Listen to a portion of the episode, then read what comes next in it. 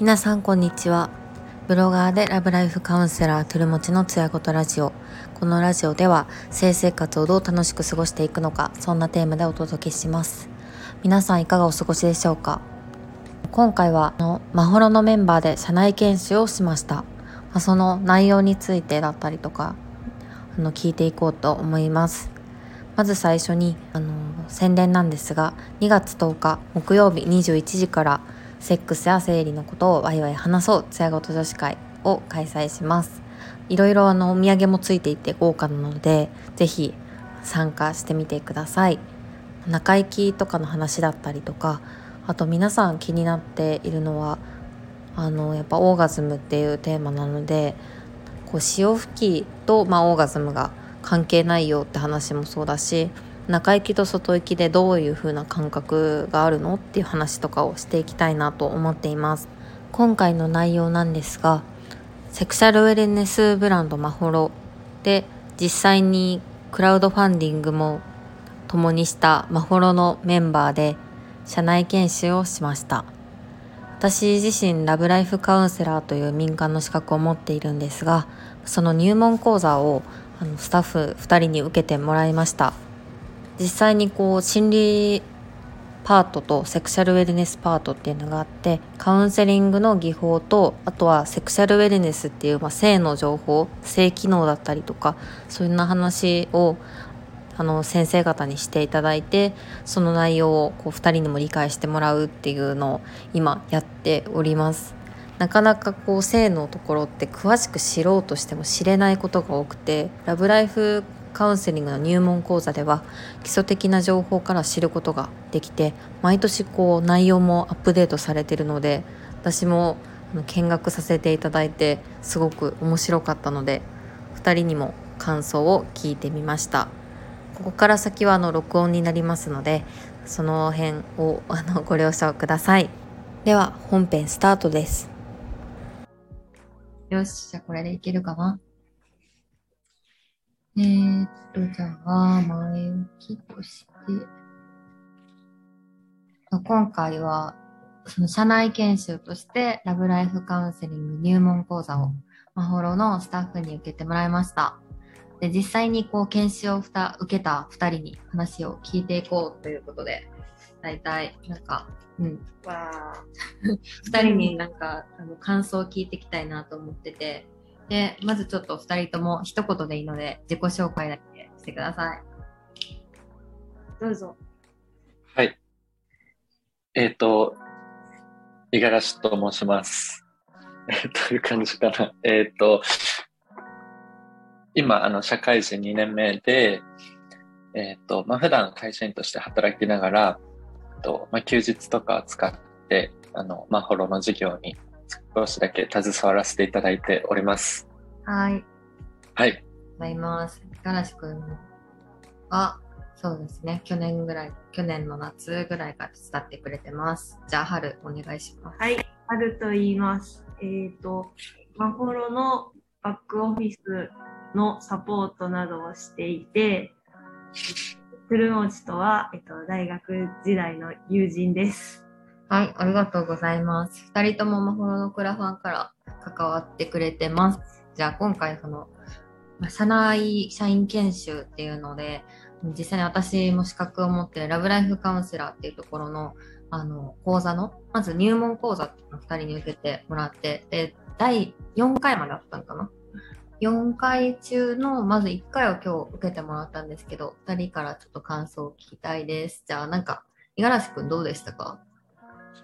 はい。えー、っと、まあ、初回はだいたい、あの、なんか二部構成みたいになってて、カウンセリングについてと、うん、あと、まあ、セクシャル、セクシャルウェルネスの基礎知識みたいなところで、こう、二人の講師の方から、あの、いろいろ講義を受けさせていただいたんですけれども、なんか自分自身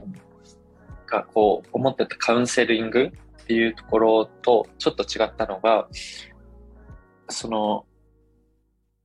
セクシャルウェルネスに関してのカウンセリングだから、なんか、一般的なカウンセリングとちょっとこうアプローチが違うよみたいなところが一つ発見。で、やっぱりなんか相談者さんの悩みっていうのが結構明確だから、こちらとしてもアドバイスできることが多い分野っていうところが結構なんか、あ、そ、そこら辺なんかこう、もっとふわっとしてるのかなと思ってたんですけど、あ、じゃあこっちがよりこう知識をちゃんと持っていれば、あの、明確なアドバイスとかできるんじゃないかなっていうのが、まず初日の発見としてあって、で、二人目の講師の方から、その、まあ、基礎知識を教えていただいて、結構、な、なんだろうな、セクシャル、なんだろう、うん、女性、女性器の構造だったりとか、あとは、最近のその、LGBTQ とか、まあ、ジェンダーに関する、なんだろう、まあ、今の、今どういう、世界的にどういう流れなのかみたいなお話もあって、うん、そこもちゃんとなんだろう、あの、フォローしていかないとなっていう、はい、まあ、様々な気づきがあって、非常に90分間だったんですけど、あっという間でした。ありがとうございます。はい。ね、えっと、今回その心理パートっていうところと、えっ、ー、と、セクシャルウェルネスのパートがあって、で、心理パートは牛尾英子先生、公認心理師の、あの、牛尾英子先生と、えセクシャルウェルネスの方はラブライフアドバイザーのリビア先生に担当してもらってます。じゃあ、春も感想お願いします。はい。内容は、その、一緒の、今、五十嵐さんが説明してくれた内容だったんですけど、なんか、そうですね。やっぱりラブライフカウンセリングとその一般のカウンセリングの違いが結構自分の中では、あ、そうなんやって思ったとこで、なんか、その悩みがはっきりした状態でラブライフカウンセリングは、その、来られるけど、ただその悩みの中に本当の問題が実はこう隠れてたりするって言ったらいいのかな、その本当はそこじゃないところが原因だったりするって例えばその関係性だったりそういったところが実はあるかもしれないっていうのが結構まあ難しいところでもあるしあなるほどやっぱそうそうなんだなって思ったところですね。実際に。で結構ラブライフカウンセリングの場合はいろいろこのカウンセラー側からアプローチをかけてこう質問していくことも大事っていうのが知れたんでそこが結構顕著に違うんだなって思ったこととあとはやっぱりなんか知らないことが多かったなっていうのはもう1回目でちょっと思って。その LGBTQ っていうのをもう今行政の方とかはソジって言葉を使う流れになってるとかも結構すごいうん今変わっていこうとしている時だからこうすごい流れの速い部分でもあるんかなと思ってそれはもっとアンテナ張ってこう最新の情報をずっと取り入れるようにしてで、まあ、ツイッターとかでいろいろその当事者の方の声とかをいろいろ見ていくのもすごい大事なんだなと思いました。うんうん、確かに。まあ、なんかこう初めて知ったみたいなところで言うと、まあ、膣っていう漢字の表現の仕方とか、うん、なんか普通に変換したら、あの、膣っていう字が出てくるけど、実はその膣って漢字でも2種類あって、あの、なんていうか、右側の作りの方かなの、あの、こう一番上のところの冠のところが穴になってるか穴になってないかとかの表現が何で違うのかとか、なんかそういったところからも教えてもらえるので、結構新しい気づきが多いあの講座なんじゃないかなと思っていました。で、まあ大体4回で終わるんですけど、そうだね。なんかこれから、なんこういったところを吸収していきたいなとか学びたいなみたいなのが、もしあったらありますか？そうですね。なんか自分の場合意外と普段から、あの、職場の人とか、えっ、ー、と、友達とかと、まあ、ラブライフについて、まあ、あと彼女とかももちろん、あの、話したりするんですけど、なんかそういう時に、なんだろうな、より、なんだろう、まあ、専門的な言葉も使いつつ、なんだろう、これってこう、なんかこう、こうなんじゃないみたいなのが、まあ、言えるようになれたら、なんか、まあ、そ、それがきっかけで誰かの役に立ってるのであれば、すごい嬉しいなと思うので、まあ、残り3回しっかりなんか知識と、あと発見といろいろあると思うので、楽しみです。真面目に、はい、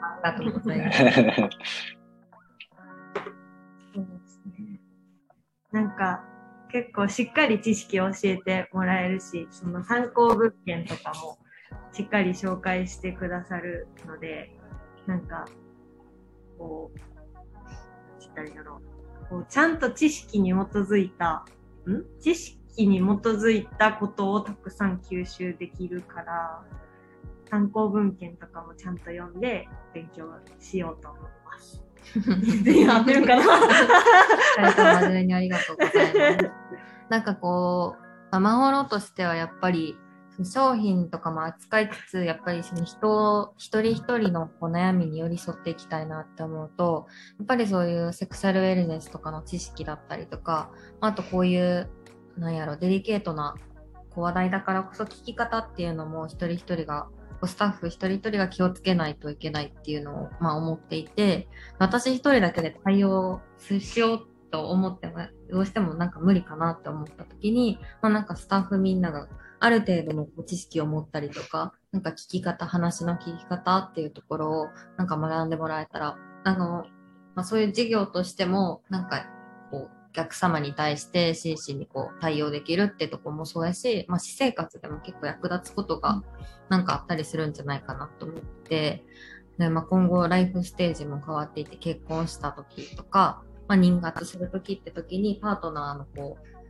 あの微妙な変化とか、なんでそういう変化が産後起きるんだろうとかっていうのもなんか考えやすくなるかなって思ったので、うん、なんか受けてもらえたらいいなみたいな流れで受けてもらったって感じなんですけど、そうね。なんで、うん、結構なんか今回の講座を受ける機会みたいな私にとってもすごい嬉しかったというか、ね、もっといろんな人に受けてもらいたいなって思ってたんでっていう感じかな。やね、チャット相談とかもやっていきたいけど、うん。うん。やっぱりこうカセックスカウンセリングって聞くとハードルが高くてなかなか対面で受けるっていうところに壁を感じると思うんで、なんかそこをなくしていくためには、なんかチャット相談ができたりとか、もっとフランクにこう話せるような場所を作るためには、なんかみんなで一緒に、スタッフも一緒に考えていく必要があると